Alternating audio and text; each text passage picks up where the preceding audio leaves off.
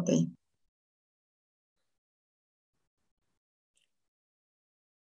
Listo. ¿Cómo vas, Isra, con este frío?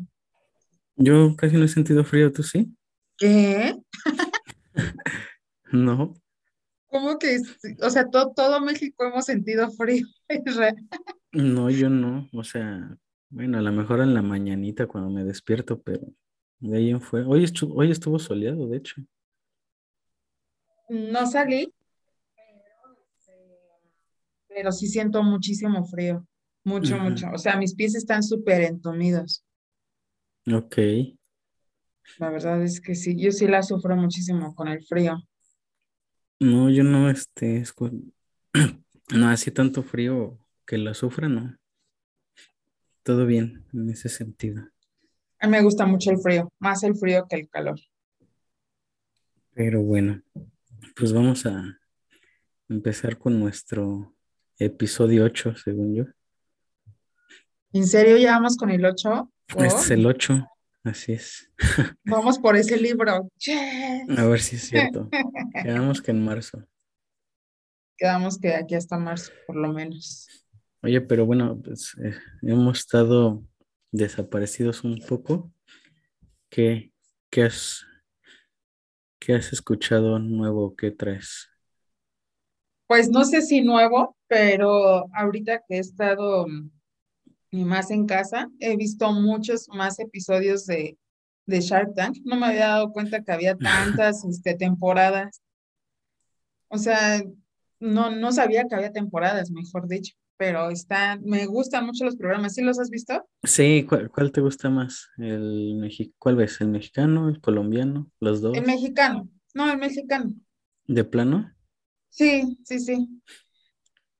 De entrada, porque la verdad, me, eh, bueno, soy un un poco pues, más de México y, y aparte me gusta mucho la, la metodología de Arturo, de Patricia, de Rodrigo, pero me parece muy interesante. Victoria, cuando estuvo ahí un ratito. No, Victoria es la peor. Para mí es la, para mí es la, me gustan más este, las chicas estas que salen de las nuevas. Ah, son Eh, muy buenas también. creo que una es la de canasta rosa y Ajá. otra este maneja, una maneja como una pastelería, ¿no? Tiene, hace cosas para eventos y, y tiene pastelerías. De ella sí no he investigado mucho. Yo con, o sea, las co- conozco, digamos, a la versión o a, la- a los capítulos anteriores donde estuvo Victoria, donde estuvo Patricia. Y, y bueno, por ejemplo, yo tuve una experiencia con Victoria en su academia y a mí sí me gustó muchísimo.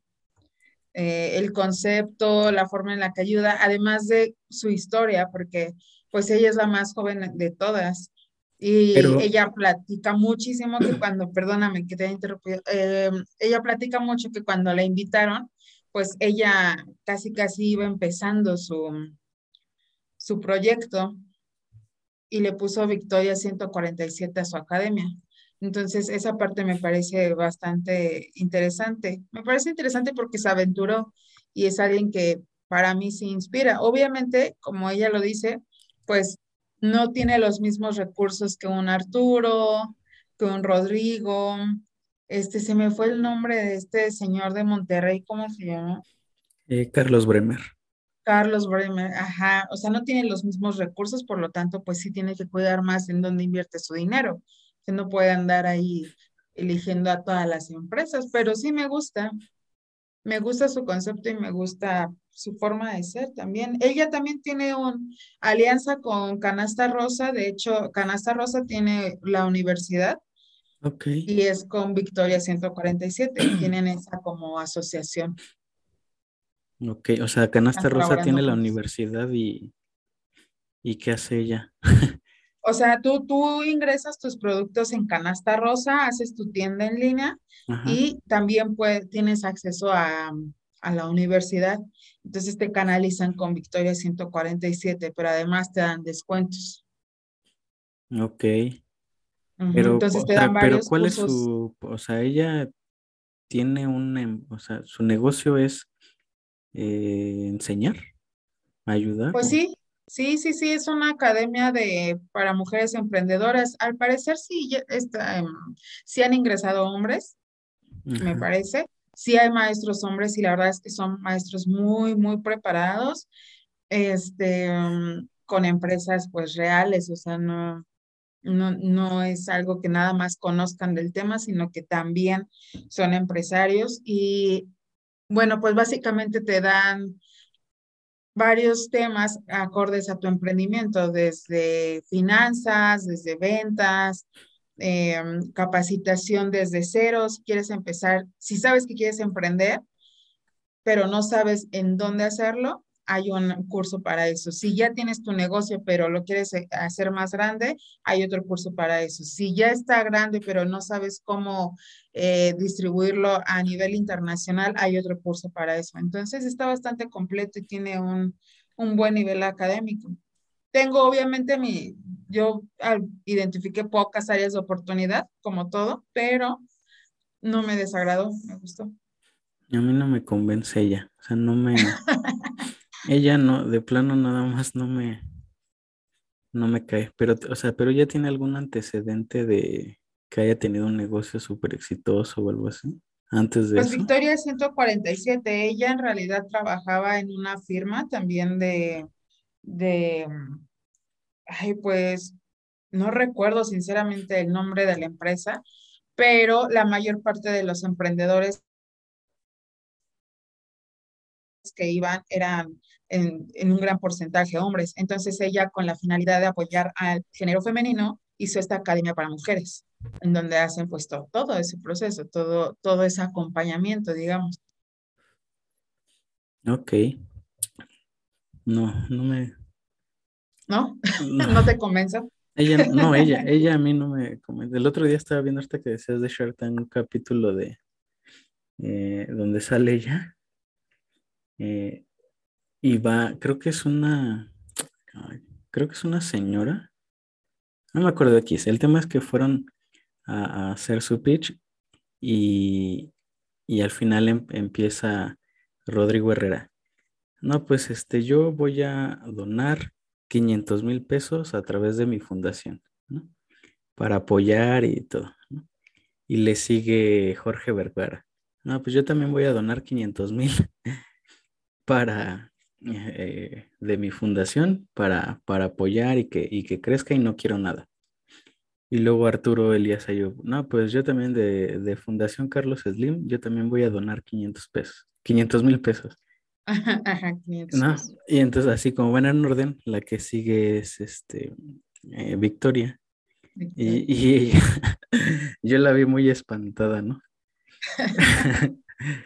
Pero al final, este, no, pues yo les dono eh, eh, de, de, con mi academia para, para capacitarlos.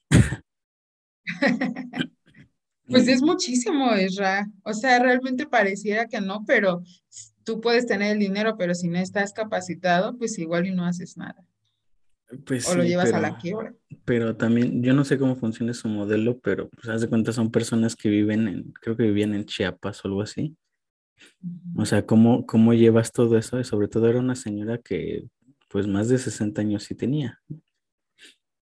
Eh, y además se ve que ya traían su negocio súper bien administrado. Lo único que ellos necesitaban era capital y, contactos para poder hacerlo crecer. Pero se veía que ya era un negocio bastante hecho y que generaba mucho. Pero sí, luego hay cosas que, mira, Carlos Bremer a mí es, el, es de las personas que, que sí siento que él realmente le interesa ayudar. Cuando ve que realmente algo va, eh, puede funcionar, sea pequeño, sea del tamaño que sea, sí él dice, bueno, vamos a echarle y vamos a ayudar. Sí, sí, sí. Victoria, este, luego a veces me cuesta que, no, pues si no tienes ambición, yo no. Pero yo te veo muy poco ambicioso. Arturo, Arturo, no, pues sí, todo muy bonito, pero yo estoy fuera. sí. Este, eh, Rodrigo Herrera, mm, como, no, si es cadena fría, si es este.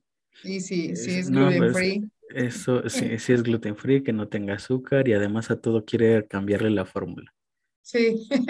Eh, y luego he visto dos casos donde les hizo una oferta a mujeres, pero la oferta fue, eh, bueno, yo, yo te invierto, pero te vienes a trabajar para una empresa mía, tú la diriges. Mm, claro, sí, sí, sí. De unos productos para una línea de cuidado facial. Como de belleza, ¿no? Ajá. Sí, sí, sí. Que de hecho creo que sí, sí se, o sea, sí los apoyó Rodrigo, según yo. Sí, ¿Has, pero- has probado algunos productos de ahí de Shark Tank? Mm, hace poco vi uno que me llamó la atención que se llama refresco búho, Que se supone que no tiene azúcares añadidos y, este, y todo es con, con la fruta, base de fruta, y le ponen gas para que tenga burbuja. Ah, he buscado un montón de veces el- la salchicha de atún. Hay un- Ah, sí, sí, me habías platicado, sí, tienes razón. ¿Y qué tal sabe? nunca la he encontrado, no la encuentro. He visto que en su página venden, pero en los centros comerciales No, nunca la he encontrado. ¿Qué más he probado? Bueno, que a raíz de ese negocio de la salchicha de atún, conocí el verdadero atún.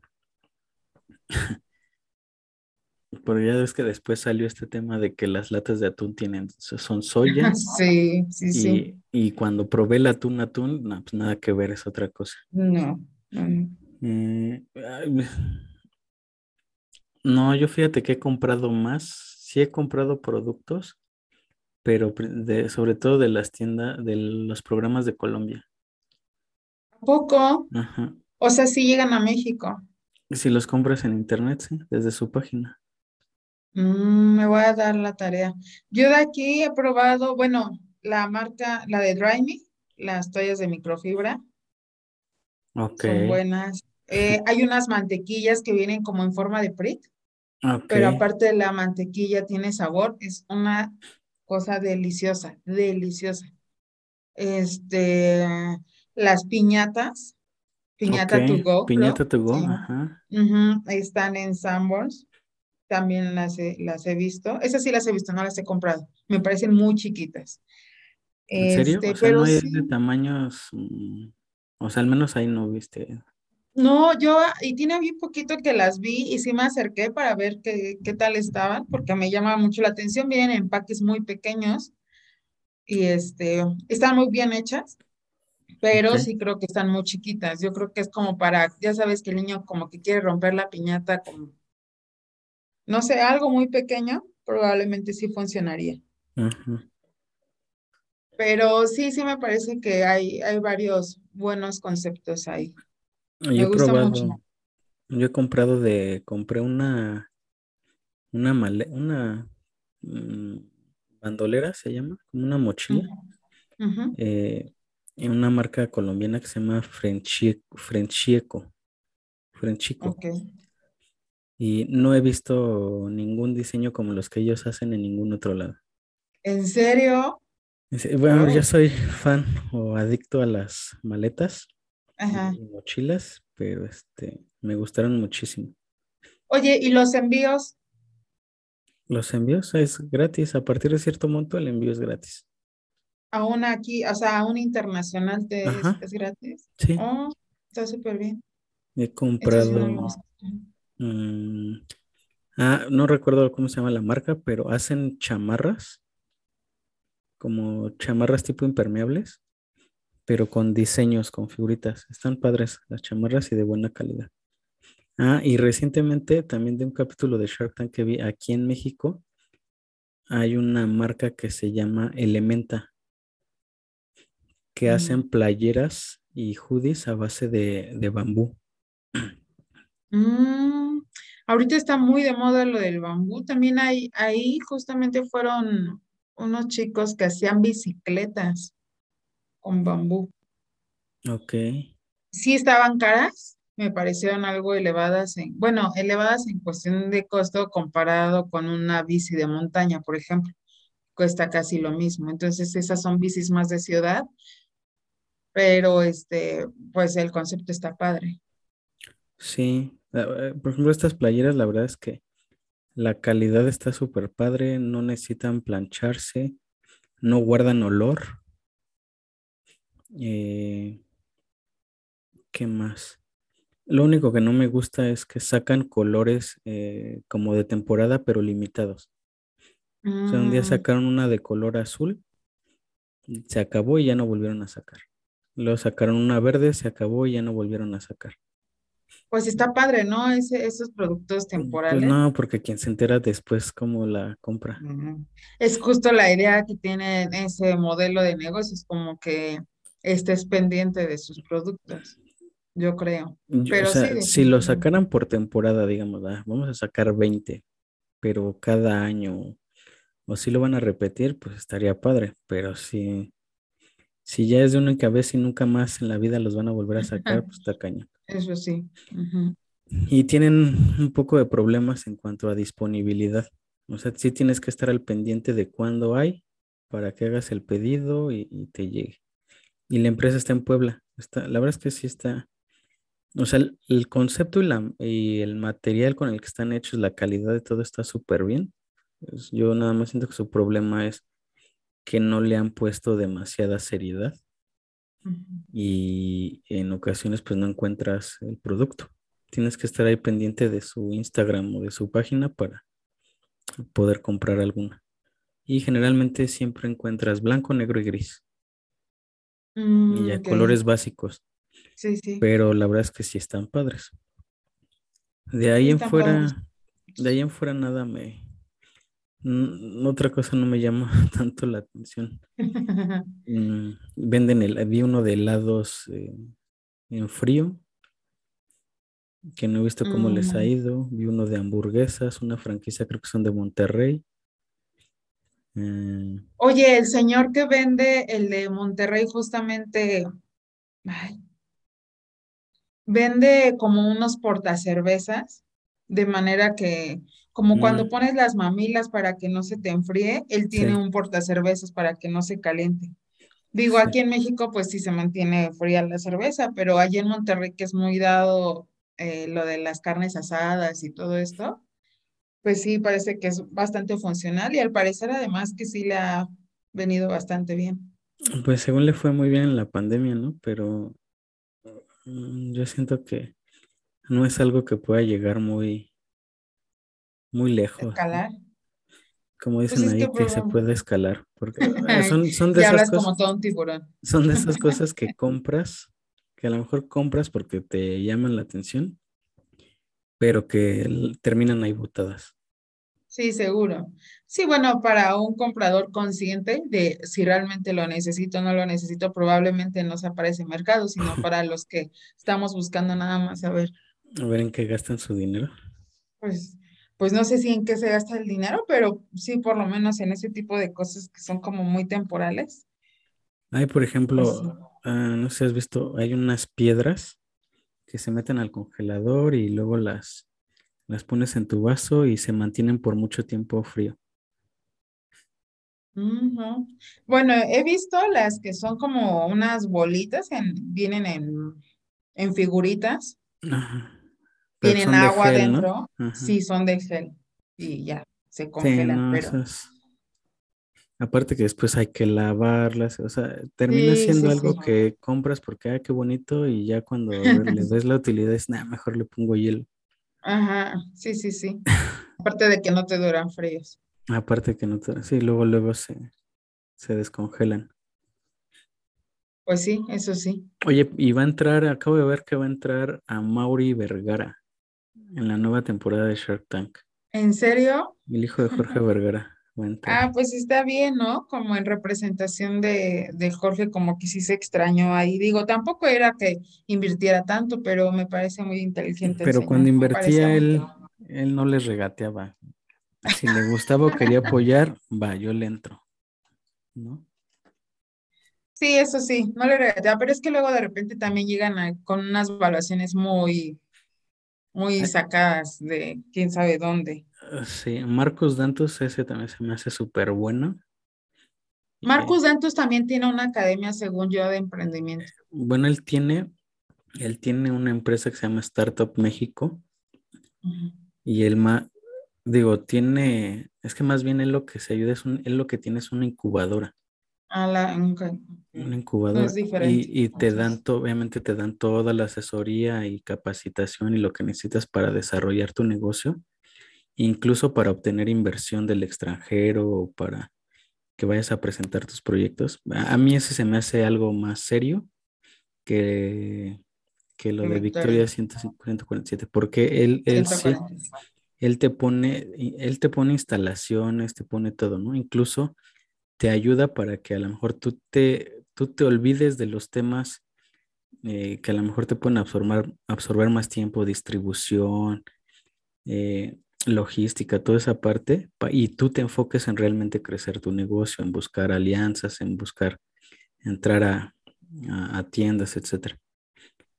Y él te pone todo, te pone instalaciones, oficinas, eh, o sea, realmente es una incubadora donde tú vas ahí, desde ahí manejas tu negocio y todo el tiempo hay alguien ahí, este, pues escuchándote y respaldándote.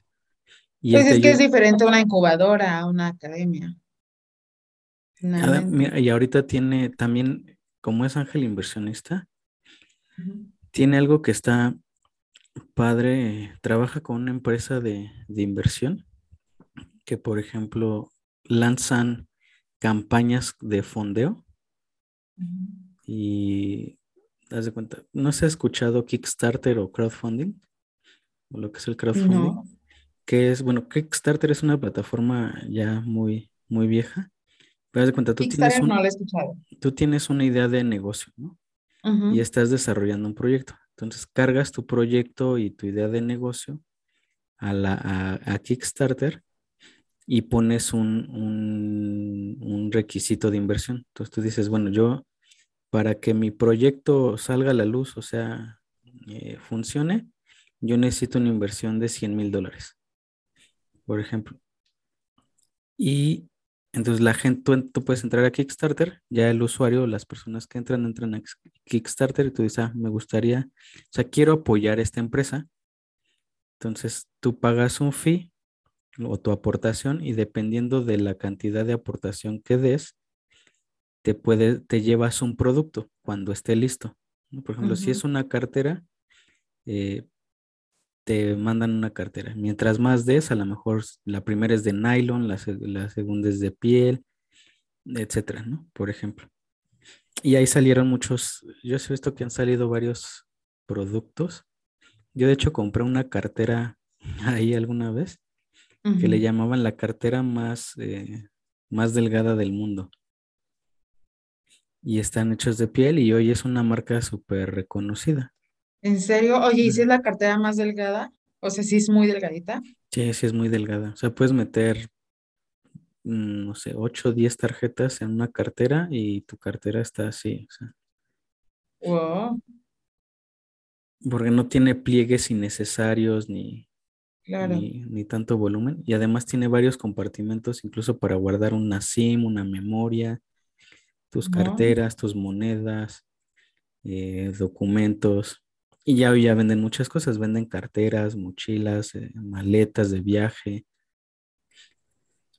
Y además... el portapasaporte, que todo así es que vas como... Y hoy hay muchísimas marcas así, ¿no? Hay una que se llama Nomad, esta, el activo se llama Bellroy. Eh, y así es muy similar a lo que a, esta empresa colombiana que te digo. Sí, yo creo que, pero es que, por ejemplo, ir a una incubadora, ya tú también tienes desarrollado ya un modelo de negocios ya bien establecido, o sea, tienes perfectamente a dónde vas, cuánto necesitas, y a veces requieres antes capacitarte para ver cómo hacer un modelo de negocio de entrada, ¿no? Pero él te enseña eso. Justamente. O sea, tú puedes ir de cero así de, hoy quiero emprender, no sé en qué, pero quiero emprender. No, digo, yo creo que por lo menos, digo, a lo mejor, a lo mejor en ese paso, ¿no? De no sé ni qué quiero hacer, pero sí puedes tener a lo mejor ya una idea, pero no la tienes bien eh, aterrizada, ¿no? Ah, y, o sea, y ellos, a lo mejor ya tienes un negocio, pero estás en la informalidad y ellos te ayudan a, a que desde alta tu empresa, cuál es el mejor esquema para fiscal, etcétera, y cómo, o sea, cómo te, cómo te conviene más llevar a cabo tu negocio, o incluso si ya tienes tu negocio y estás generando, pero a lo mejor pues la estrategia que tienes no es la adecuada, te, ellos te, te, orientan o te asesoran para indicarte cuál es, o si necesitas, por ejemplo, hacer un estudio de mercado para validar tu producto o tu servicio, pues también te ayudan. Ok. Oh, no, pues sí está bastante completo. Hasta lo voy a buscar. Y la otra que, sí, y la otra que te decía es, por ejemplo, Kickstarter, que es una, es más bien una... Crowdfunding, ¿no? Una plataforma donde lo que hacen es eso, crowdfunding. La gente aporta, se lleva, no se queda con parte de la empresa, sino simplemente al apoyar y si se logra el objetivo, el producto sale y te llevas una cosa. Pero en el caso de Marcus, la alianza que él tiene es, hay proyectos que salen de su incubadora y que a lo mejor necesitan financiamiento. Entonces, tú inviertes, tú puedes invertir en, incluso arman paquetes, te dicen, eh, compra este paquete de acciones de 10 startups. Y dependiendo del monto que tú aportes, te lleva cierto porcentaje de las acciones o mm, cierto número de acciones. Si al proyecto le va bien, pues ya este, pues como socio, como consecuencia. Te, llevas dividendos. Pero básicamente es nada más, no necesitas hacer nada más más que dar dinero.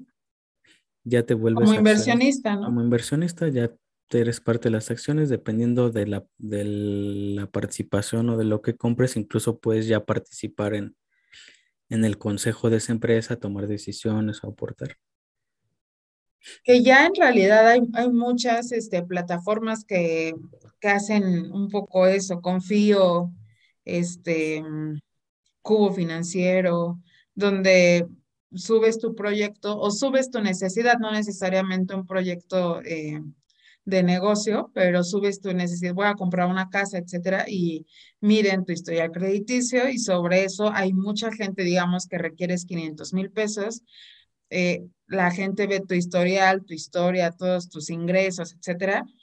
Y sobre eso, la gente es la que te presta, la gente que está prestando recibe un, un dividendo, una, más que, pues el interés, el interés correspondiente a su inversión. Y pensé que algo así era como el crowdfunding, pero sí son, es diferente, porque el crowdfunding sí está enfocado 100% a negocios, ¿no? Sí, siempre, o sea, este que dices, o sea, es, yo quiero, un, yo, yo necesito dinero, pongo mi información disponible y la gente me da y yo voy a recibir esos intereses. O sea, prácticamente es un, como una caja de ahorro. Pues sí, pero, o sea, hay un intermediario. Tú no sabes que, digamos, tú necesitas 500 mil pesos o yo necesito 500 mil pesos y tú prestas 200 mil pesos. Yo no sé que Israel fue quien me prestó 500 mil pesos. Para mí es Cubo Financiero, yo le pago a Cubo Financiero y Cubo se encarga de hacer sus aportaciones a sus inversionistas.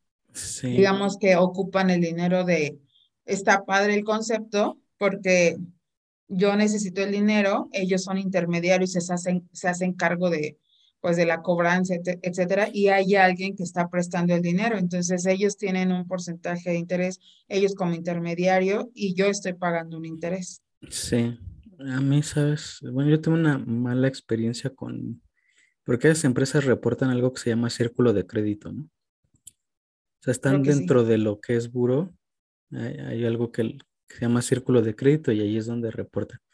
Yo tuve una mala experiencia por un robo de identidad de personas que solicitaron créditos a mi nombre eh, a través de varias empresas de ese tipo. Y el problema ahí es que no hacen una correcta identificación de las personas. Sí, claro. Y sobre todo, y luego muchos de los préstamos los dan en, sobre todo en, en zonas de, pues de bajos recursos o zonas agrícolas, sobre todo para apoyar micronegocios que la que quiere vender toppers, que el que quiere poner una papelería, que el que quiere poner la tiendita. Y es, o sea, esos no me... No, bueno, es que yo creo que, de hecho, yo he visto mucho en TikTok de estos que te prestan cinco mil pesos en cinco minutos, una cosa así. Este, sí creo que eh, son fintech, ¿no? Pues no, yo. Porque según yo son fintechs ya en el momento en el que hacen em, trámites bancarios a través de una plataforma tecnológica. Pero habría que, bueno, no sé, porque yo creo que sí tiene que ver, mm, pero las fintech están reguladas, pero no sé. ¿Y crees que, bueno, sí puede que no estén reguladas? Fíjate que hace poco eh, me llegó un mensaje, incluso con la foto de la persona que debía, no me acuerdo, era Money y no sé qué. Ajá. Y el punto es que me estaban diciendo que me había dejado esta personita como referencia y que le tenía que pagar y que no le importaba a la persona que le escribía sus referencias y que debía tres mil no sé cuánto. Y, pero una cobranza tan, tan fea, y es, yo no la conozco, todavía me tomé la, la tranquilidad de contestar y decir, yo no conozco a la persona, pero aparte adjuntaron la foto de, de la deudora. Y este, yo creo que sí, efectivamente no están reguladas porque incluso la forma de cobrar ya es bastante grosera. Sí, y aparte, pues, aparte si te presto dinero, no, no me debes a buro. O sea, no, no vas a reportar a buro, pero no te voy a, no te voy a dejar hasta que, hasta que me pagues. O sea, te presto inmediato, pero no, no haya una validación detrás. Y, y a mí lo que no me gusta es sus procesos, no, no identifican bien al cliente. O sea, claramente la persona que pidió el crédito a mi nombre no era yo pero aún así dieron el crédito, fueron a hacer visita domiciliaria, etcétera. Fui a, la Conducef, okay. levanté una denuncia y todos tuvieron que pagarme y borrarme. Mm, sí. o sea, ¿tú no pagaste nada o sí terminaste pagando? no, no pagué nada, nada, nada, nada. Porque al fin de cuentas, eh, cuando, cuando, tú vas a hacer un trámite, una denuncia a la Conducef, Digo, además de que tienes que ir a, levantar una denuncia por robo de identidad, tú vas, levantas tu denuncia, vas y llevas toda tu documentación donde yo soy esta persona, yo tengo créditos o cuentas aquí, toda tu documentación y la institución o la empresa que haya otorgado el crédito tiene que demostrar que te lo dio a ti. Ok, Entonces, dentro de eso, pues te dicen, bueno, ¿cómo identificaste al cliente? Ah, no, pues le tomé una foto, a ver las fotos. No, pues no coinciden. A ver las cines, no, pues no las tengo. O sea, entonces, ¿cómo otorgaste un mm, crédito? Sí, claro, sí, sí. O sea que de alguna forma sí tienen, sí se tiene sustento para. Yo la verdad es que tenía muy poca fe para en conducir, ¿eh? No, sí funciona, sí funciona. La verdad es que sí te dan seguimiento, sí te ayudan y, citan además al representante legal de esas empresas. Si no se presentan, pues pierden y los obligan o los multan. Ok. Pero a ti te liberan de, todo eso. Tú ya presentando tu denuncia, tú presentaste ya tus evidencias, como si fuera un juicio, digámoslo así. Te carean, te carean, te sientan con las personas de, de la institución y frente a frente te tienen que demostrar que tú fuiste la persona que solicitó el crédito. No, es al revés, ¿eh? no es que tú tengas que demostrar que no te lo dieron. Ellos, tienen, que, demostrar. o sea, finalmente aquí los culpables, digamos, son ellos, ¿no? Sí, por no, por que los procesos no, están bien hechos. ¿Quién sabe en qué estén basados esos, ese tipo de, de entidades? Sí, sí, a mí es, eh, Digo, puede ser una experiencia de uno, es mi experiencia, pero por eso no me dan tanta, tantas, tanta confianza. Incluso, digo, yo, ahorita que decías de la fintech, para mí, para mí, porque no, no recuerdo la definición, pero pues es básicamente una institución bancaria que en vez de, de tener un modelo tradicional, todo lo hace a través de, de plataformas tecnológicas, pero es una institución financiera a final de cuentas. Ok, ¿Mm? sí, sí, o sea, sí tiene regulación. Está regulada. y, pues hay algo que te respalde y que protege tu dinero. A mí me pasó con Nubank, de pronto empecé a escuchar un montón de Nu y que Nu y que Nu y Facebook por todos lados. Había escuchado de Story, de, de varias, y dije, no, o sea, eso ha de ser un, un mega fraude. Hasta que una persona, una conocida, me platicó que, "Oye, es que tramité mi, mi tarjeta de crédito en Nu y me llegó al día siguiente y todo súper bien. ¿no? Entonces ya me metí a investigar un poco más y la verdad es que hoy en día eh, a mí se me hace la mejor tarjeta de crédito que hay. ¿En serio? Sí. Wow, ya que me lo estés diciendo tú, sinceramente creo que voy a considerarlo.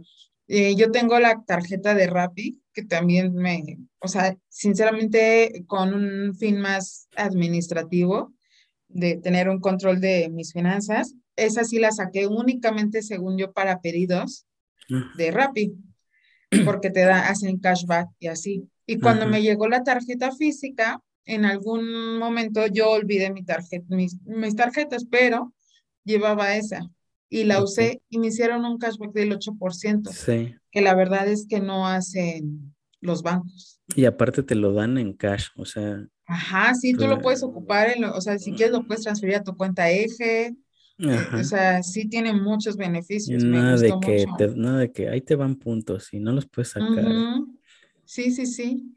o así. Sí, la verdad es que digo, la de no, no, no la, ni siquiera la he intentado sacar. Con la de Rappi yo tengo mi buena experiencia y no me dieron muchísima línea de crédito, pero este, pero va aumentando cada vez más, o sea, casi cada mes me mandan la notificación de si quiero la línea de crédito, porque claro que he sido muy puntual en mis pagos, pero este, la verdad es que ya la, ya la usé como mi tarjeta de cabecera. Yo también, esa es, bueno, ahorita ya es en la que más crédito tengo Ujú. ¿En y, serio? ¿En la de no? la de no. Me han ido, me han- ya me han aumentado dos veces desde que la tramité. Cuando la tramité me dieron, me dieron pues un buen Algo. nivel, ¿no? De, de crédito. Y a los dos meses me dieron un aumento, otros dos meses y me dieron otro aumento. Entonces ya para mí esa es mi, mi tarjeta. Además de que también entra un montón en, creo que en Mercado Libre te hacen descuento, en Amazon te puedes comprar a mes sin intereses. Eh, con Mm. PayPal, si hay alguna, eh, algún negocio donde puedas pagar con PayPal y tienes registrada tu tarjeta de no, pagas a mes sin intereses si quieres. Eh, en Liverpool, creo que en Chedraui, en la Commerce, Oriana, en, a- acaban de anunciar Aeroméxico. Ay, no, ya la voy a sacar. Este, ¿qué más? Además, por ejemplo, además, si por alguna razón tu saldo total llega alto y no te quieres descapitalizar, al corte puedes diferir tu, tu saldo total en los meses que tú quieras.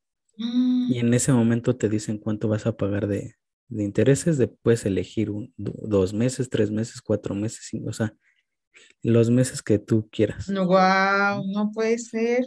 Y si paga, y si además dices, bueno, la voy a meter a 12 meses, pero pues nada más como por tener ese colchón, pero por algún motivo ya la puedes pagar antes, no te cobran todo, no te cobran los intereses que, que te iban a plazo cobrar. total. Ajá. Ajá, simplemente liquidas tu, tu cuenta corriente.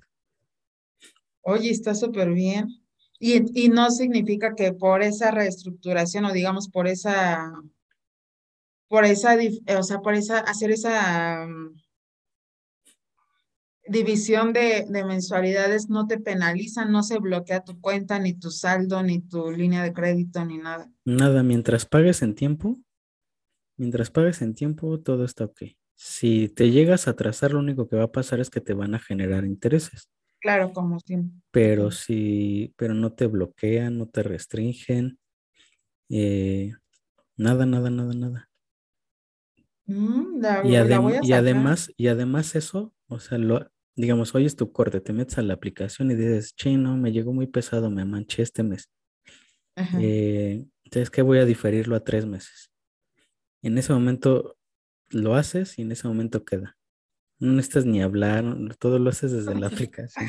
Qué fácil, o sea que hicieron muy buena plataforma Está súper, súper, súper bien, la verdad. Yo hoy en día uso tres Nu con tarjeta de crédito.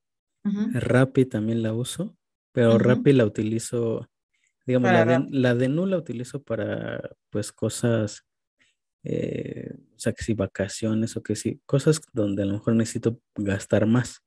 Ajá. La de Rappi la utilizo para mi día a día. Normalmente no utilizo efectivo ni, ni pago mucho menos con mi tarjeta de nómina. Entonces utilizo Rappi para eso, para el día a día, que si en el Oxxo, que si el súper, eh, todas esas cosas con Rappi, por el cashback. Y con el cashback pago lo que compro en Rappi. Y de débito, eh, una, saqué una tarjeta de un banco que se llama Cuenca, que es un banco mexicano. Bueno, es también una fintech mexicana. De hecho, ellos te mandan la tarjeta en una, en una bolsita hecha a mano por un artesano. Wow, ¿en serio? Ajá. Y no te cobran comisión, no necesitas un mínimo de saldo, nada, nada, nada, ¿no? La única limitante es obviamente que no hay cajeros. Puedes sacar dinero de un cajero electrónico y pagas la comisión que te cobra el banco. Pero como realmente no trato de no manejar efectivo, pues no, no, Si no tienes no, gran no, afectación. no me afecta. Pero Pero esa no es, tar- esa es tarjeta, digamos, de ahorro. sí es una cuenta de débito. Sí, sí, ok. Sin comisiones, ni, o sea, no te piden eh, nada, nada, nada. Y esa la utilizo a veces para pagar eh, a lo mejor la gasolina o generalmente uso la de crédito, pero por cualquier cosa a lo mejor ahí- siempre tengo algo por si necesito pagar o quiero pagar sin meterlo al, al crédito y con esa pago. Si voy a pagar, por ejemplo, mi tarjeta departamental, esa tarjeta es la que tengo que registrar en la aplicación o con esa pago en la tienda. Mm, Y ya, porque sé que esa tarjeta siempre tiene lo mínimo necesario y que pues, me da igual si, si pasa algo. Y nunca he tenido ningún, ningún problema. no había escuchado de esa. He visto muchísimas ya que tarjetas empresariales, que para tener incluso en orden tus finanzas en, en una cuestión de negocio, que sí están bastante buenos los proyectos que tienen por ahí. La verdad es que yo creo que sí están desplazando un poquito en la parte, pues, la parte bancaria. Yo sí, definitivamente, yo tengo la tarjeta de crédito de Bancomer y yo era muy feliz con esa tarjeta porque aunque la anualidad era muy alta o es muy alta, pues también tiene buenos, este, buenas promociones de meses sin intereses, pero no conocía este, estas tarjetas. Bueno, en ese entonces, no, sí, porque tiene, tengo como un año y medio con esa tarjeta, pero creo que ahorita sí ya voy a liquidar esa y voy a Además de que te cobran, además de que cobran anualidad, ¿no? Y es muy cara. O sea, la de, la de Bancomer está en 1800, creo. Fíjate. Aunque te la difieran en tres meses, es cara. Sí, o te dicen o págala con tus puntos, ¿no? Ajá, o la pa- o sea, finalmente lo recuperas con tus puntos durante el transcurso del año porque yo la usaba, yo tampoco soy de usar efectivo y todo lo pago con la tarjeta justamente para generar puntos y que esos puntos por lo menos paguen la anualidad. Pero al final te está, te, ahí, al final resulta sí, que sí. realmente no te dieron nada, porque lo Exacto, que te están dando se lo están, más bien lo quien lo está recuperando son ellos. Sí, sí, sí. Aunque sí, sí ganas, o sea, sí te dan más de, de la anualidad, ¿eh? O sea, finalmente en el Pero transcurso del año sí es una pero constante, sí, depende de tu, de tu gasto, porque de tu consumo, sí, claro. ¿no? Sí, yo, yo Sí, sí creo que poco a poco le van a quitar camino a, a los bancos y por eso, sí, y por creo. eso, y por eso andan vendiendo. Ya Pero, cómpralo, Isra. Mm, pero no, es que mira, por ejemplo, esto de, de la venta esa de Banamex o de Citi sobre la banca de consumo, la verdad es que yo sí creo que es algo que se veía venir y que incluso ya se habían tardado. Mm, Este, porque hoy, en- hoy, en día, como te digo, a lo mejor antes decías, bueno, mi tarjeta de, yo, yo manejo todas mis cuentas en un mismo banco, ¿no? Y hoy en día más bien, pues tú dices, no, pues yo me quiero ir con ese porque es el que mejor servicio me da, me da atención, como, como en mi caso que yo ya digo, no, sabes qué, para mí la mejor, al menos la mejor tarjeta para mí de crédito que me funciona a mí es la de Nu. La mejor tarjeta de débito puede haber muchas, pero para mí me ha funcionado la de la de Cuenca, ¿no? Porque aparte la aplicación es fácil y puedes desde ahí hacer todos tus movimientos. Y tarjetas para pues las compras del día a día, pues la de la de Rappi. Ah, Pero habrá gente que diga, bueno, ah, pues yo quiero la de Banamex porque la de Banamex me da preventas de conciertos, de eventos, eh, porque me da acceso al Salón Billón Banamex, eh, etcétera, ¿no?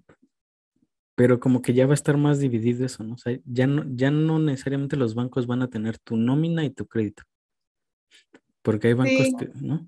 Que te dicen, bueno, pues, ok, si quieres una tarjeta de crédito, primero tienes que tener una cuenta conmigo, ¿no? Y si quieres tener la cuenta conmigo, tienes que tener al mínimo cuatro mil pesos de saldo promedio. Entonces, pues dices, oye, o sea, me quieres tener ahí y a costa de un pésimo servicio también. Sí, sí, exacto. Sí, la verdad es que eh, tiene el, el, problema también son sus, sus malos servicios, ¿no? Porque yo creo que sí estamos acostumbrados a pagar servicios caros como líneas telefónicas, que son caras, pero que bueno, eh, de alguna forma ya existe también hasta una parte, como cierto monopolio, por así decirlo. Y si fuera así, si realmente fuera un buen servicio, si realmente tuvieran mucha innovación en, con respecto a la plataforma, todo ese tipo de cosas, pues otra cosa sería, por ejemplo, en el caso, no sé ahorita cómo sea, yo dejé de usar la de, la de débito de Banamex pero me acuerdo que para hacer una transferencia tenías que esperar media hora para dar de alta a la persona y este y ya después de media hora tenías que hacer el pago. Creo que también lo mismo con Scotiabank. Ah, Entonces, eso aparte ya está. Digo, eso ya, eso ya cambió. Ya, ¿Ya no? No, ya. Das, de alta, das, de alta, la cuenta y de inmediato puedes hacer la transferencia. Ah, y también puedes cambiar el límite. y es que tú dices, ah, bueno, el límite para, para transaccionar con esta cuenta es de tanto. También, si excedes el monto, nada más te pone el aviso de, oye, estás excediendo el monto, ¿estás de acuerdo? Sí. Y ya se va la transferencia. O sea, eso ya es, ya es inmediato, pero a mí sí me cuestan algunas cosas como eh, el tema del token. Cambias de celular o por alguna razón actualizas tu celular, lo que sea, y vuelves a instalar la aplicación. Ah, no, tienes que ir a la sucursal para que te reactiven el token. Al menos eso pasa con Banamex, ¿no? Todavía tengo el token físico, Isra. Yo todavía tengo el token físico de Banamex. No, ya eso ya lo puedes hacer con tu celular también tú. Sí, pero fíjate, yo no he tenido ese problema de que tengo que ir a la sucursal. Yo cambio de celular y simplemente ingreso a mi cuenta y ya. Sí, pero, pero estar cargando tu el token o o sea, tener un dispositivo más para hacer algo que ya puede ser tu celular. Sí, claro, claro. Sí, sí. Sí, yo creo que por esa razón fue que yo dejé de usarlo. Simplemente lo que hago es cambiarlo de banco y ya lo. Pero este. Pero sí, la verdad es que aún así esta, estas entidades vienen con mucha fuerza y aparte también creo que las líneas de crédito las están dando un poquito más altas. También vamos a ver qué tan sobreendeudado genera eh, que la gente deje de pagar o, cositas así que genera un sobreendeudamiento porque las líneas de crédito que están dadas están altas.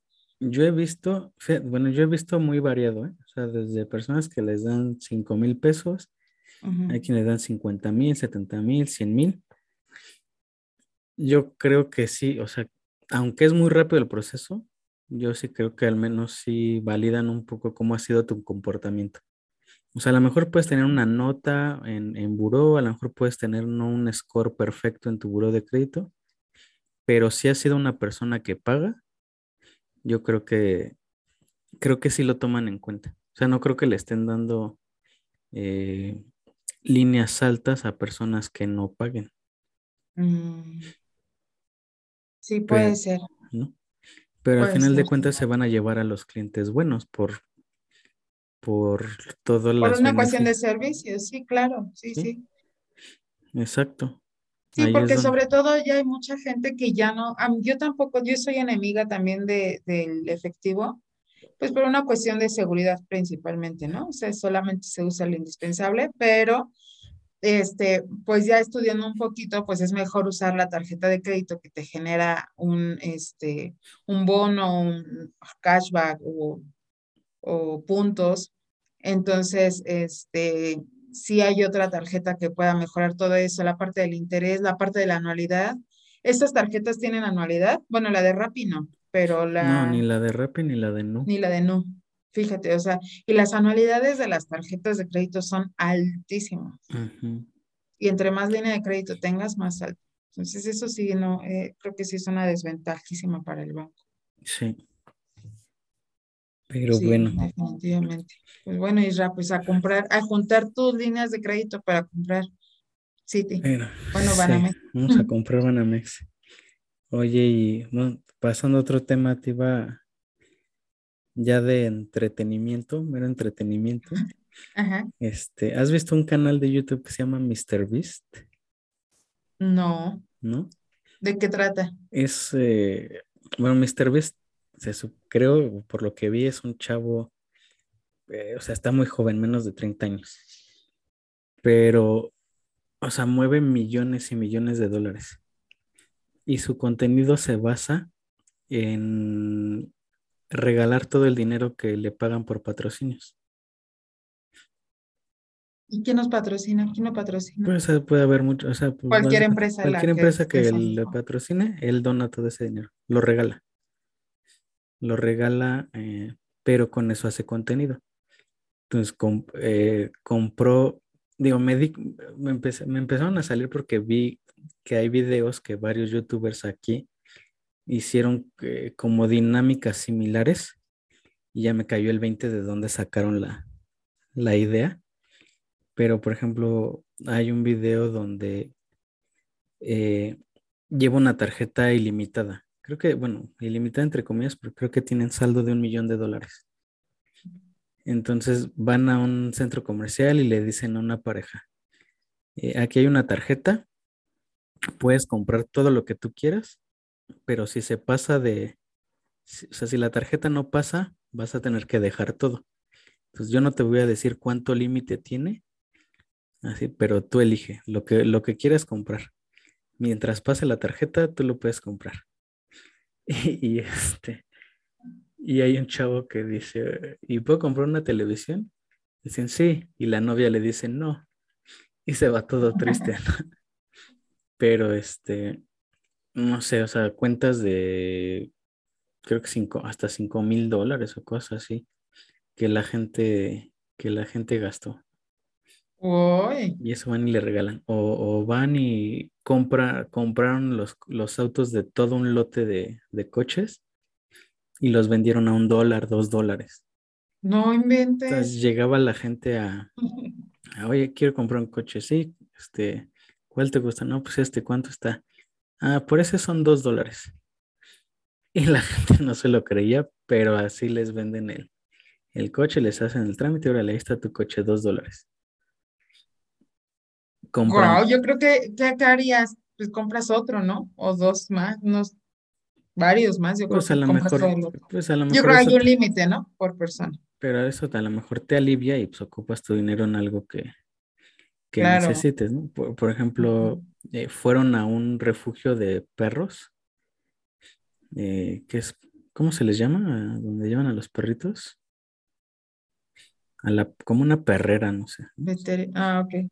Una perrera y pusieron promocionales eh, y, mantas y, camionetas a, a dar vueltas para que todos los perritos fueran adoptados.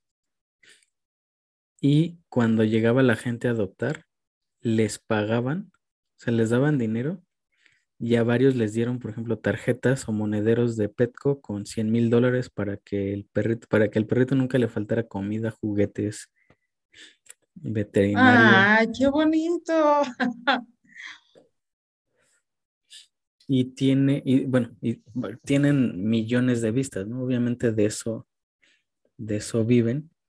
Eh, pero prácticamente todo el dinero que reciben de patrocinios lo, lo regalan. Lo donan. Pues, ves que más que donarlo, lo regalan a la gente. Pues sí, a, indigentes, les hacen concursos de... Hicieron uno donde dibujan un círculo en una tienda y dicen, bueno, todo lo que puedas comprar, todo lo que, él escojas y quepa dentro de este círculo es tuyo. Entonces, punto que si a lo mejor les hacen un círculo mediano, bueno, la gente los empieza a apilar. Mientras no se salgan del círculo ni se caigan, todo lo que se lleven es suyo. A una familia le, le compraron muebles, le pusieron ahí el comedor, la sala, la recámara, todo. A una señora que, tiene un, un, comedor comunitario, prácticamente le compraron casi todo el súper, medio súper. No inventes. Con alimentos. Este, cosas así, o sea, está, o sea, está padre porque no, no son este como avariciosos, ¿no? Sí, claro. Está, digo, la verdad no he visto ese tipo de programas. Mis programas de, en YouTube que veo son Envinadas, este, Pinky Promise. ok. Pero bueno, también algunos de, pues no sé, de finanzas. Ahorita estoy con Caso 63 en Spotify. Eh, la verdad es que no, no había no sé cómo llegas a ese tipo de programas. O sea, pues haz de cuenta, un, día me, o sea, un día me sale ahí en las recomendaciones y después me di sí, cuenta. pero las recomendaciones te salen por porque tú sueles ver programas. Es que tú ves un video de una cosa diferente y de repente todo tu feed de YouTube cambia.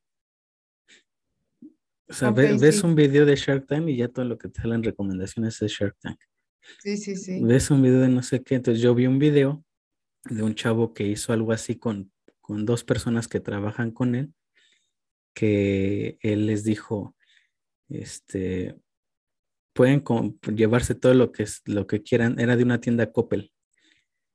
Mientras, mientras lo puedan, o sea, elijan todo lo que quieran, mientras les quepa en sus manos o se lo pueden llevar con sus manos sin que se les caiga, lo que se lleven de aquí a la caja, todo eso es suyo. E, eso lo vi en un youtuber aquí. Y, y me salió como recomendación entonces el video de Mr. Beast. Y después me di cuenta, el primero que vi era el del canal en inglés, ellos son de Estados Unidos. Y después me di cuenta que ya también abrieron un canal en, en, en, en español. Y ya es prácticamente de los videos más vistos y con más suscriptores en español. No inventes, lo voy a ver. Hoy sí me fui con un montón de recomendaciones, Ay, este, quería hablar contigo de K63, pero ahorita pasamos a eso. Algo que me llamó la atención también es, me enteré hoy, no lo pude ver en vivo, que hubo un concurso que hicieron eh, varios streamers de Twitch del juego del calamar en, eh, en Minecraft. Y el premio era de 100 mil dólares para el que ganara. Y la verdad es que lo ves y está súper entretenido, eh, te pone de nervios, porque aparte quien hizo todo el desarrollo del, juego o acondicionarlo para que se vieran los juegos, estuvo súper bien hecho. ¿En y lo serio? Ganó, y lo ganó un chavo que tenía 40 suscriptores en Twitch y hoy tiene más de 500 mil. O sea, pero sí, entonces si era un niño, ¿de pues dónde era? pues creo que español, no sé, no sé de dónde sea, pero pues ya, creo que todos los que están ahí están, son niños. Sí, bueno, y yo, ah, no, este, sí tengo, sí tengo Minecraft, pero por mis sobrinos, pero sí me entretiene demasiado, o sea, de repente mis sobrinos juegas con nosotros y yo soy muy divertida ahí. yo nunca lo he jugado. Minecraft y Roblox y todo eso me divierte mucho. Nunca he jugado. Los Sims. Ah, los Sims sí está padre. Entonces estuvo, estuvo interesante. Había muchos mexicanos en, o sea, había mexicanos jugando, que incluso que el, creo que el, el, más famoso de aquí de México quedó entre los 15 mejores. Oh. Y y además hubo muchos mexicanos que participaron, o sea, que hicieron el rol de los, de los guardias del juego del calamar. ¿En serio? Órale. O sea, sí hubo bastante gente mexicana involucrada y que participó. Y pues, hay varios mexicanos que sí están en el top ahí. Yo no soy mucho de ver Twitch. Bueno, más bien no veo Twitch, yo lo vi en YouTube, pero, pero el concurso lo hicieron ahí. La verdad es que si ves los videos, sí está bastante entretenido. Duró seis días el, el concurso. Y sí te pone de, te pone de, de nervios. es que eso del juego de calamar todavía sigue siendo eh, pues una tendencia. Ya hay restaurantes basados en, en la serie. Este, pues ya, ya te venden incluso las galletas para que con el triangulito y la estrellita y cosas así para que las rompas. Eso no lo he visto, ¿dónde? Aquí en Ciudad de México hay uno, pero son de estos restaurantes que son temáticos, pero son como temporales, o sea, cada tres meses, cada cuatro meses cambia la temática. Okay. Y este, pues está padre porque justamente te obligas a, a ir. No he ido a ninguna temática, a ninguna temática, pero este, me enteré porque estaba viendo justamente una cafetera que se llama Donatella, me parece, en Ciudad de México, que es de princesas muy bonitas y así. Entonces, ahí fue cuando me salió este, este el juego del calamar, que la verdad no me llama la atención, pero sí había una fila enorme, enorme de, de mucha gente. Ahí este, acaban de abrir hace poco el restaurante de, o la cafetería de Hello Kitty, ¿no? Aquí también. Ándale, también.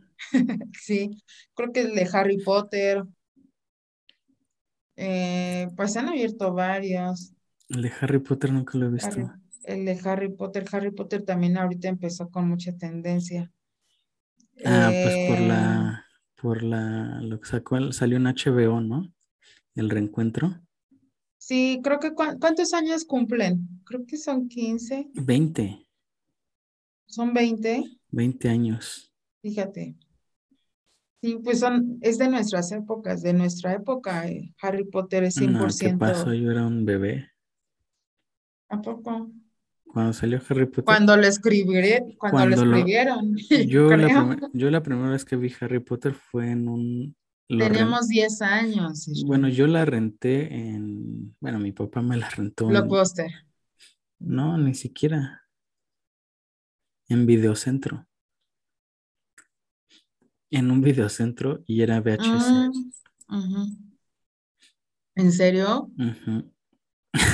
Era cuando empezaban los DVDs, todo eso también. Todavía ni había DVDs. Sí, claro que sí. No, yo cuando la renté solamente había VHS.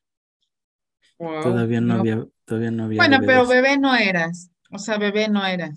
Sí, sí, para ti bebé es 12, 12, 15 años, pues no. Pues yo creo que sí, era un bebé. y, mm. Pero a ver, cuéntame, ya, ya escuché la segunda temporada del juego, del juego, de Caso 63, pero no le entendí absolutamente nada. ¿En serio? O sea, de pronto empieza la segunda temporada con Beatriz creo que se llama la, la, protagonista, y está, yo lo que no, termino de entender es cómo habla con Pedro. Es que de entrada, o sea, en la, el primer, eh, la primera temporada, eh, llega Pedro, lo agarran del aeropuerto, él intentando cambiar el mundo, o bueno, cambiar esa experiencia, ¿no? Y este, y Beatriz es su terapeuta o su, sí, como terapeuta, ¿no?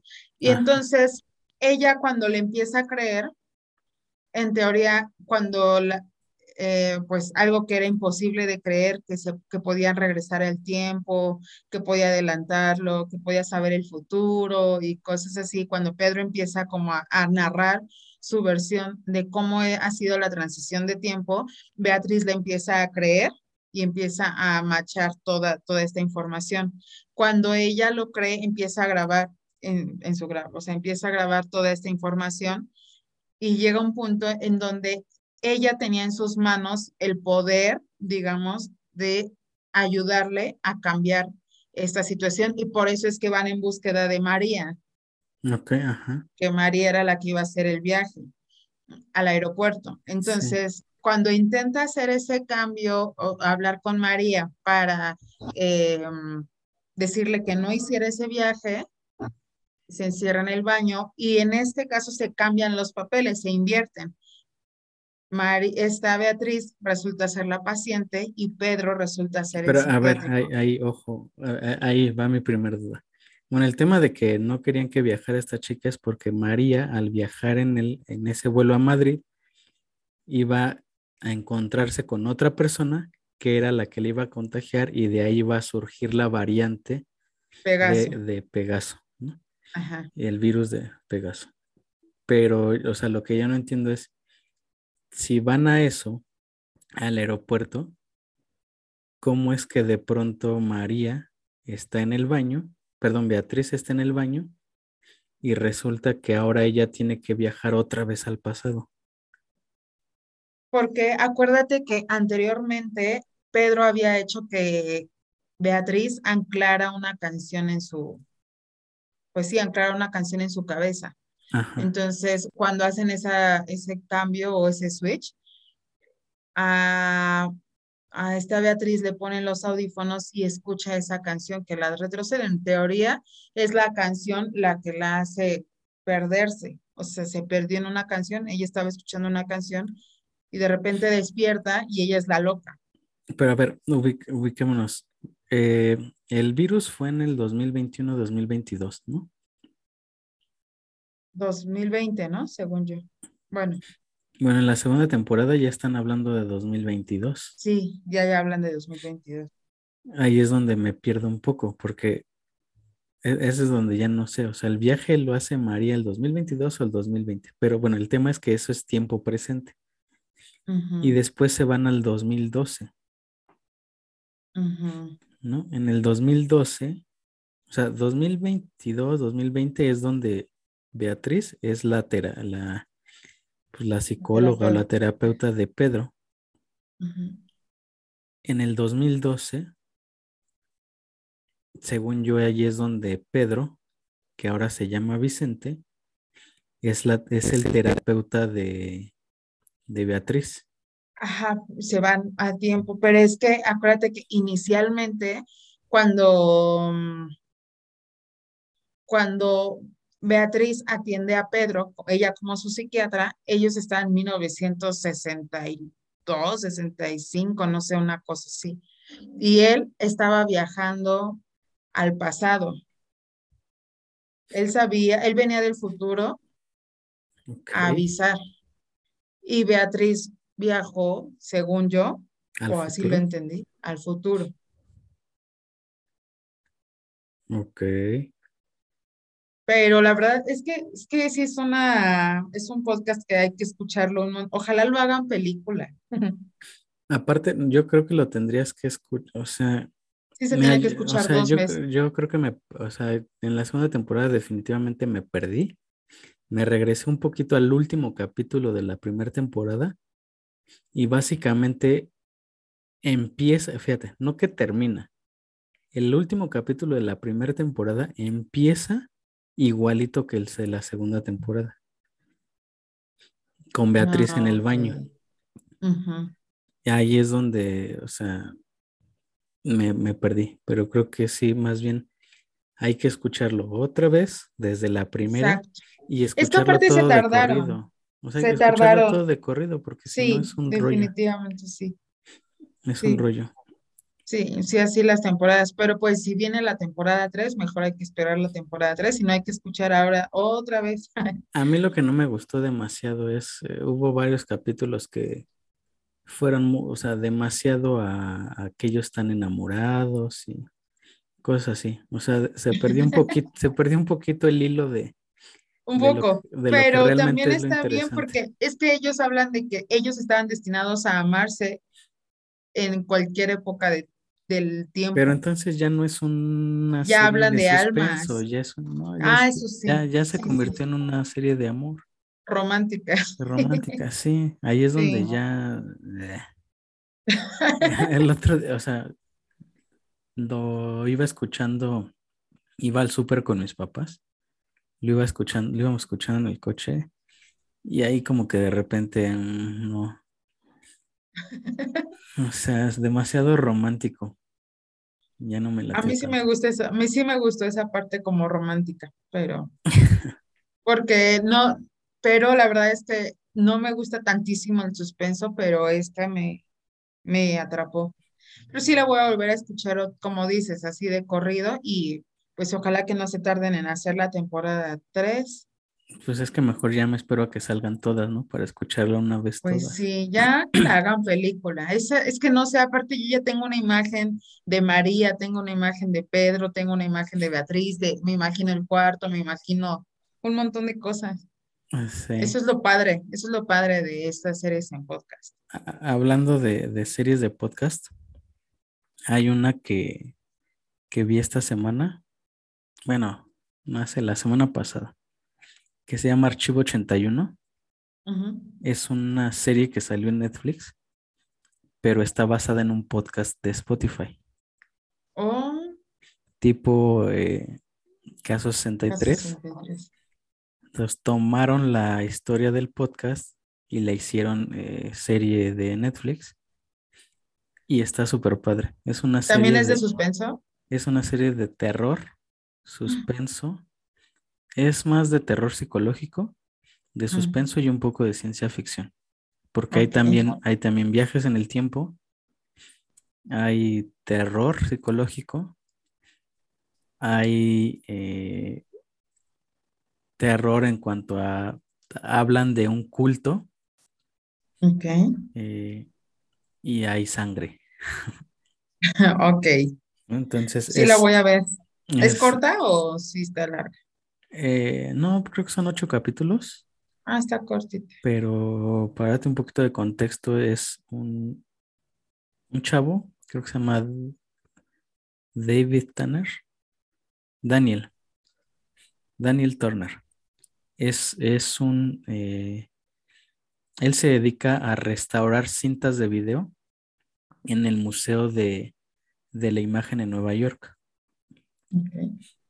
Y resulta que, bueno, él está haciendo su trabajo, es, él es de los mejores en eso, en restaurar, y además acostumbra salir a la calle, buscar cintas de video viejitas o, perdidas, y él se encarga de restaurarlas y de digitalizarlas. Entonces un día le, le habla a su jefa y le dice, oye, pues, hay un encargo, te están buscando de, de una empresa que además es una empresa de la que nadie sabe nada, son bien herméticos y así súper confidenciales. Y, le, y lo contratan para que haga la restauración de unas cintas que encontraron en un edificio que había sido, se había incendiado y donde habían desaparecido muchas personas. Pero le dicen, eh, pero lo tienes que hacer en un lugar que está muy alejado te vamos a dar todas las comodidades, alimentos, cerveza, cama, baño, el equipo que necesites para que no te falte nada y puedas restaurar todas las cintas. Y, de, y cuando empieza a ver las cintas, eh, empieza, bueno, una de las personas que grabó esas cintas es una chava que, eh, que estaba haciendo que un, como una investigación o un video documental de la gente que vivía en, ese edificio que se quemó, porque supuestamente estaba buscando a su mamá.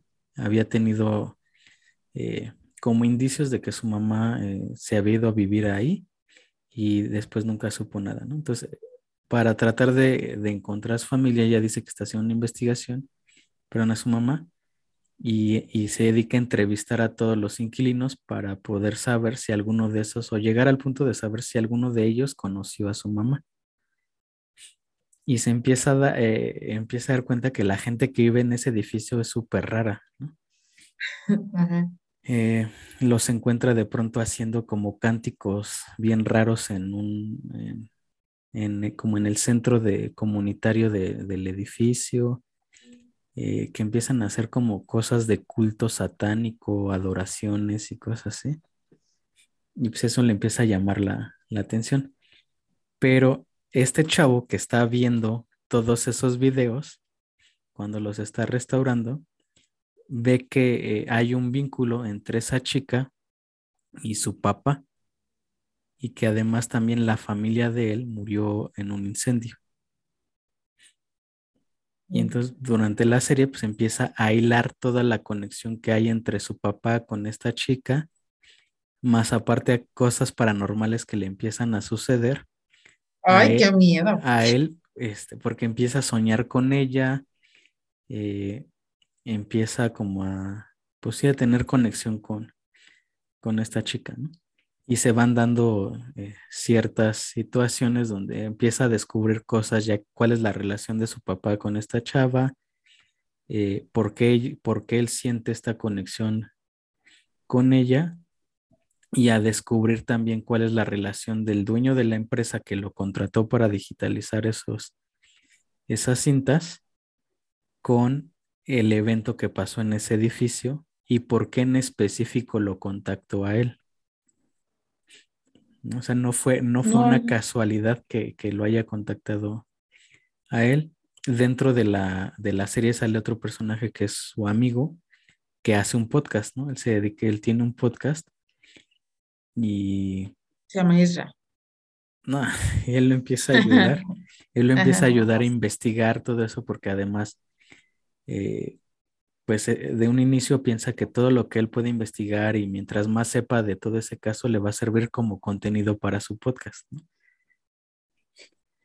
Pero está bastante interesante. Obviamente se va poniendo mucho mejor en cuanto descubres la conexión del papá con esta chica, eh, el tema de los incendios y qué tiene que ver la secta y, todo eso, ¿no? Y el final, no, te quiero spoilear para que la veas hasta... Justo estoy pensando si será mejor es primero escucharla en el podcast y después ver la eh, serie o... Yo escuché un capítulo nada más en, el, podcast. el, podcast. es en inglés, pero no terminé como de hilar las conversaciones. O sea, ah, de, pronto como que... O sea, es que como cambian los tonos o los fondos, de ah, repente no me quedó muy claro, o sea, en, qué situación están mientras, mientras hablan. Y, el podcast en Spotify sí está un poquito, o sea, son tres temporadas. Ok. Entonces. Va a estar mm, bueno, lo voy a ver. Esa va a ser mi tarea. Y sobre todo va a haber una segunda temporada definitivamente y el final de la primera temporada está súper bueno. ¿En serio? Súper o sea, no está chafa, no. No, hay, hay cosas, hay situaciones que, o sea, está tan buena la historia y el suspenso y cómo te atrapa que hay cosas que, que le dejas pasar. Claro. Eh, sí, sí. Sobre todo, ah, porque esta chava es que hace cuenta que es como si fuera una youtuber, o sea, ella todo el tiempo andas con su cámara, todo lo graba, todo lo registra. ¿No? Y de repente hay cosas así que te quedas, ay, o sea, ¿cómo es que en esta situación le están permitiendo grabarla o no le dicen nada o cosas así, ¿no? Ah, ok, sí, sí, sí. Y, Sí, o sea que ya, ya está, ya es muy, muy, ahí es cuando entra la ciencia ficción, de pues alguna forma. Sí, o sea, si te lo tomas como, pues obviamente es una historia, es ficción y pues nada que ver. Sí, sí. No, no te están haciendo un documental o retratando algo. sí, está bastante estructurada, pero está padre que están sacando muchas series justamente con, con suspenso psicológico. Sí. Esas me gustan.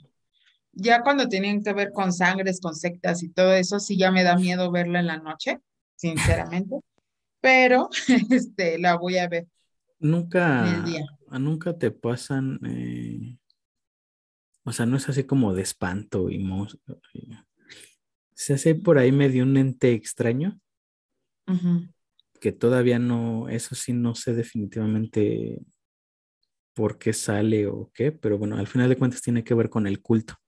Porque lo, que, lo, que, lo que quieren es al final liberar a un demonio y traerlo. Quieren abrir una ventana, una puerta que conecta los dos mundos. ¿no? Y liberar a, este, a este demonio. Supone que es un dios demonio, que también es ficticio. O sea, también es ficticio. Sí, obvio. Sí, sí, sí. Tiene relación aparentemente con un cometa, este, que supuestamente eh, tiene que ver con una piedra o con residuos de ese cometa que cayeron a la Tierra y todas esas cosas. El cometa también es, el cometa, ese cometa también es completamente falso, no existió. Entonces, eh, o sea, si, si le pones atención y realmente no te clavas demasiado y entiendes que todo lo que hay definitivamente no tiene ninguna relación con la realidad, o sea, te la pasas bien. No, no te. Es que más que miedo, el suspenso y el saber qué sigue, qué va a pasar, Claro. te mantiene atrapado y te la pasas. Bien, Te o sea, no bien. sueñas cosas raras. No, yo no soñé nada. Me la. No, Ok, no. sí la voy a ver. Voy a sacar mi tarjeta, ¿no? Y voy a ver esa serie, que es Archivo 81, entonces, Archivo, archivo 81. Archivo 81. Y Ujú. caso, caso 63, sí, hay, hay que volverla a escuchar porque, sí, platicando justo con mi hermana, también se la recomendé y me dijo, ya escuché las dos temporadas, pero fíjate, ella la escuchó, ella sí la escuchó junta Ajá. y dice, la voy a volver a poner porque definitivamente me perdí, o sea, llegó un punto donde me perdí. Sí, necesitas ahí tener tus notas para entender, a ver, esto está pasando en este momento, esto pasó por esto. Sí, sí, sí, sí, porque Por- llegan momentos en donde como estés escuchando también te distraes en otras cositas y, y pierdes el hilo en dos segundos. Entonces, Sí. ¿Tú sí le ves futuro a esto de las... Yo es la única serie que he escuchado realmente así en, en audio. eh, pero ¿tú crees que, que vaya a haber buenas o, o que haya Sí, otra? yo fíjate que a raíz de Caso 63 que me atrapó y la verdad es que yo sí soy de trabajar escuchando algo siempre. Ajá. Entonces, es muy complicado que yo pueda sentarme a ver realmente una serie una película, cosas así. Sí. sí, sí requiero tomar ma- más, tiempo. Entonces, eh, para mí estos podcasts así me atraparon y me puse a buscar más. Hay uno que se llama Fausto, eh, que Ah, apenas iba a empezar a escuchar. Entonces, este, creo, yo creo que sí. O sea, va a haber gente que a lo mejor viene manejando y, y puede escuchar estos podcasts, que ya a lo mejor ya se aburrió de la misma música, que, Del reggaetón, sobre todo. ajá, sí, sí, sí, del reggaetón, de la, lo que a ti no te gusta y que a la gente sí le gusta. No, este, bueno, cuando ya estás harto de escuchar música y quieres escuchar otra cosa que tampoco sea como meditación y, y bienestar y mindfulness y todo esto, y quieres escuchar otra cosa que no sea eso, estos podcasts a mí me, me llaman la atención, pero además de esos dos, no he escuchado de otros o no me he puesto a investigar. ¿Tú sabes de algún otro? No, he, he visto el de Fausto en Spotify, no me, no me llama la, o sea, no me ha llamado la atención, ni siquiera sé de qué se trata, pero pues lo voy a, lo voy a ver. Porque como que Spotify ha sacado bastantes o varias series, audioseries, ¿no? Incluso de relatos y de cosas así. Sí, eso me está gustando, me está N- gustando. No, pero fíjate que hace, ¿qué habrá sido? No me acuerdo si finales de 2020 o principios de 2021, salió una serie en Apple TV que se llama Calls o llamadas. Y es una serie completamente de audio. No salió como podcast, nada, salió como una serie de televisión. Ah. Es completamente de audio y está basada en, es, en llamadas de, de teléfono, donde las llamadas por, por alguna razón, la, haz de cuenta que hay un, digo, por poner un capítulo, hay un chavo que habla, va manejando, ¿no? y le habla a su mamá. Entonces, él, to- él tomó un viaje, haz de cuenta que iba de aquí a Acapulco, por ejemplo.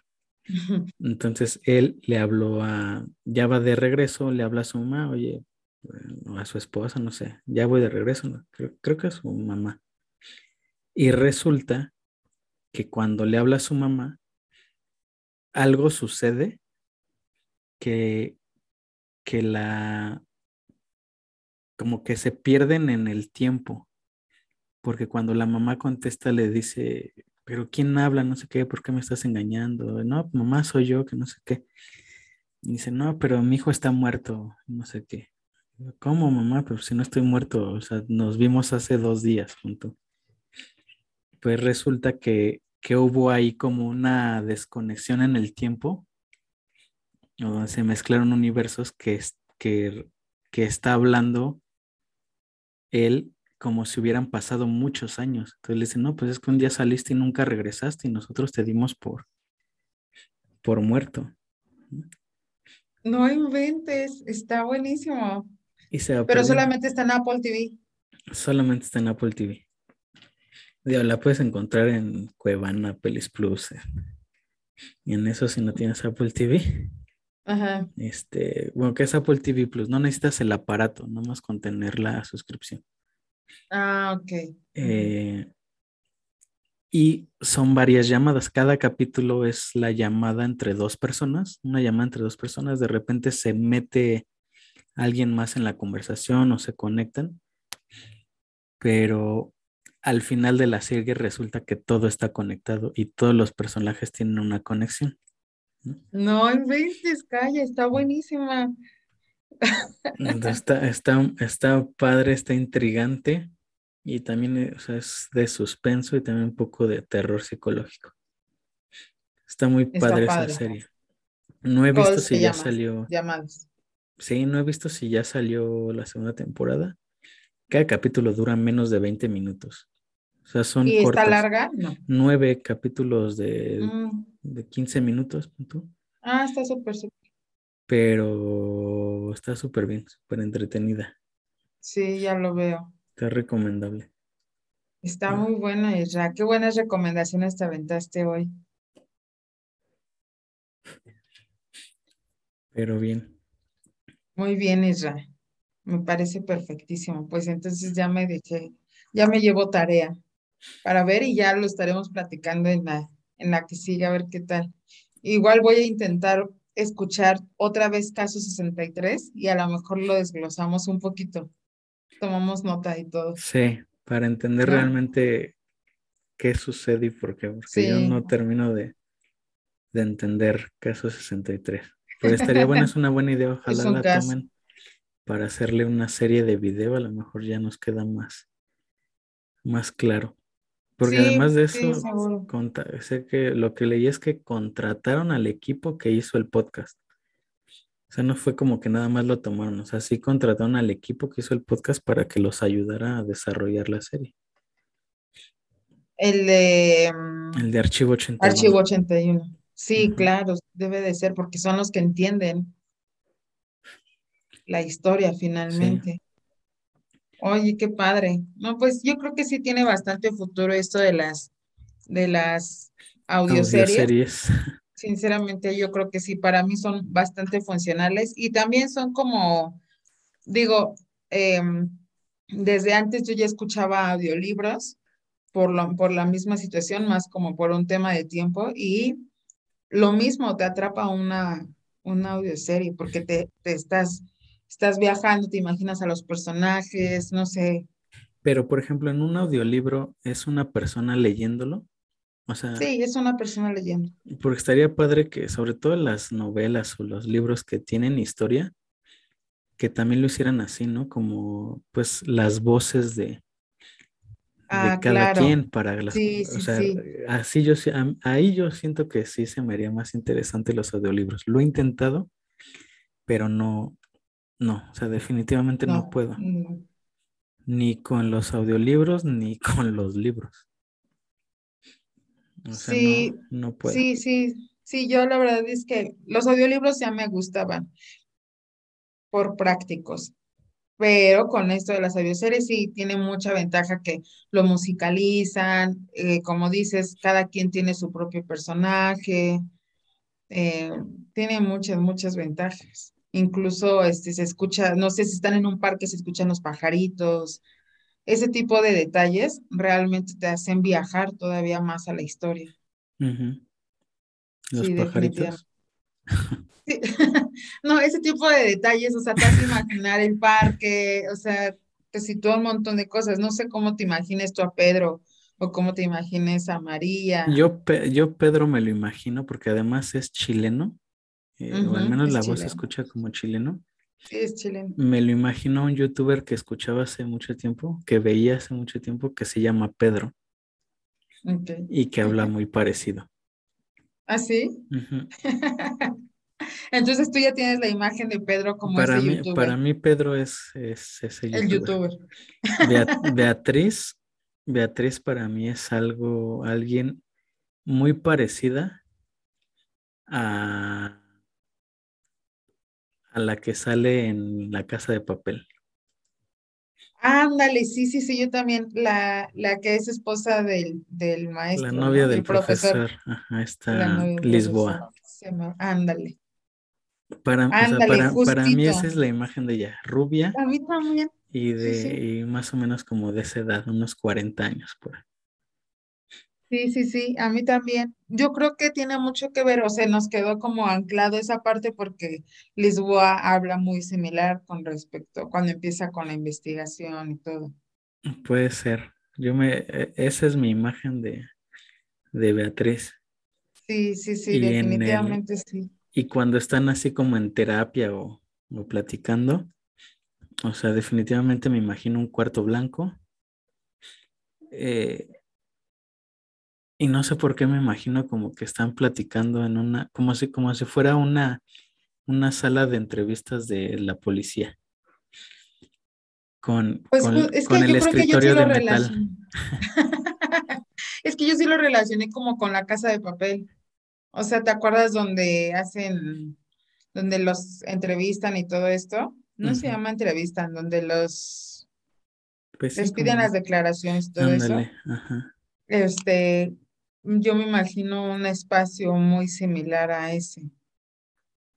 Sí, así me lo, así- o sea, y yo nada más tengo la imagen de dos, de dos lugares, que es ese, donde están platicando, y del aeropuerto.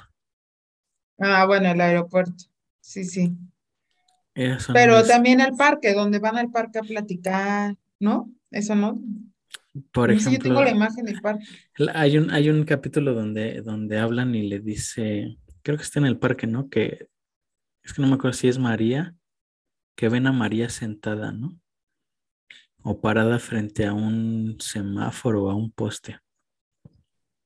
Eh, e- esa es como otra imagen que, que tengo. Creo que es en el parque, donde están platicando y le dice, hay una parte en la segunda temporada donde le dice que, le dice, no sé, pero esto yo ya lo soñé. Es como si tuviera un déjà vu. Mm, Y, y no sé por qué siento, le dice, ¿ves a esa chica que está sentada o parada allá? Dice, no sé, pero, pero siento que por alguna razón tú tienes que ir con ella porque tienes que platicar con ella. Y creo que esa persona la que, se, la que ven a lo lejos es María. De María no tengo una imagen. una imagen. No, o sea, me la imagino de cabello negro. Yo sí me la imagino de cabello negro. No, yo me la imagino de cabello negro lacio, pero no, no tengo una imagen de su rostro. O sea, me la imagino de espaldas. Siempre me la, me la imagino de espaldas. O sea, me la Ah, sí. imagino que se la encuentra ahí en el parque de espaldas, me imagino que se la encuentra en el avión de espaldas, pero no, no, no, no me da una imagen de su rostro. Sí, yo sí me la imagino. No sé por qué me la imagino chinita, cabello negro, sí, joven. Porque aparte en la sí. segunda parte, pues era, se supone que la hija de, de Pedro. Entonces, Y que además parece, no, son- lo que yo entendí es que es la, que Beatriz es la mamá, la mamá, la esposa, ¿no? Pues es la en, esposa de Pedro. pero como en otra dimensión, en otro cuerpo, ¿no? Porque ella ya había, o sea, ella, María ya sabía que ya había muerto su mamá, Pedro sabía que ya había, había muerto su mamá. Es que yo creo ahí que justo es cuando empieza la parte romántica, ¿no? Que dices. es que yo creo que ahí es donde se enamoran y tienen a María. Y Ah, entonces, ok. y entonces da, dan los años para que cuando llegue el 2062 o 63, no me acuerdo, eh, pues ella pueda estar viva.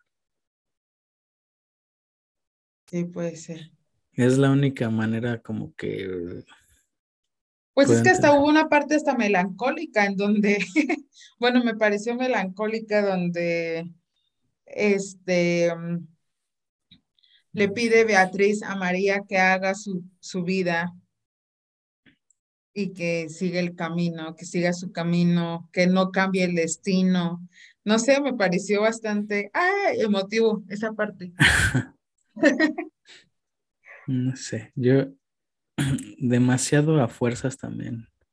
Lo de, lo de Pegaso y o sea, tanto, tanto rollo para, o sea, porque al final de cuentas eso es lo que se supone que hace que el mundo se acabe, ¿no? Pero hacen un poco referencia, según yo, como porque también hablan de que eh, esto se, se, originó en un barrio chino, que alguien no, pues en Wuhan, o sea, fue en Wuhan, en Wuhan. En Wuhan, entonces, pero lo hablan como, como es El no, de hecho mencionan COVID, o sea, que es, que es el ah, que es, bueno, no dicen, no dicen COVID, pero dicen que es un coronavirus. Ah, tiene que, O sea, el coronavirus surgió en 2020, o sea, lo mismo, ¿no?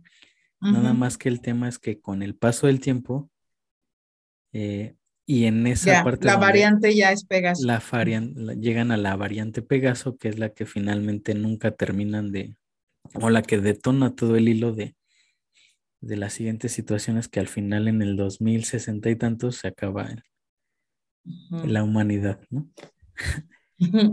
ya, parece entonces ya ni llegamos. No, ¿cómo no? Creo que sí. calma, calma. No, ay, no.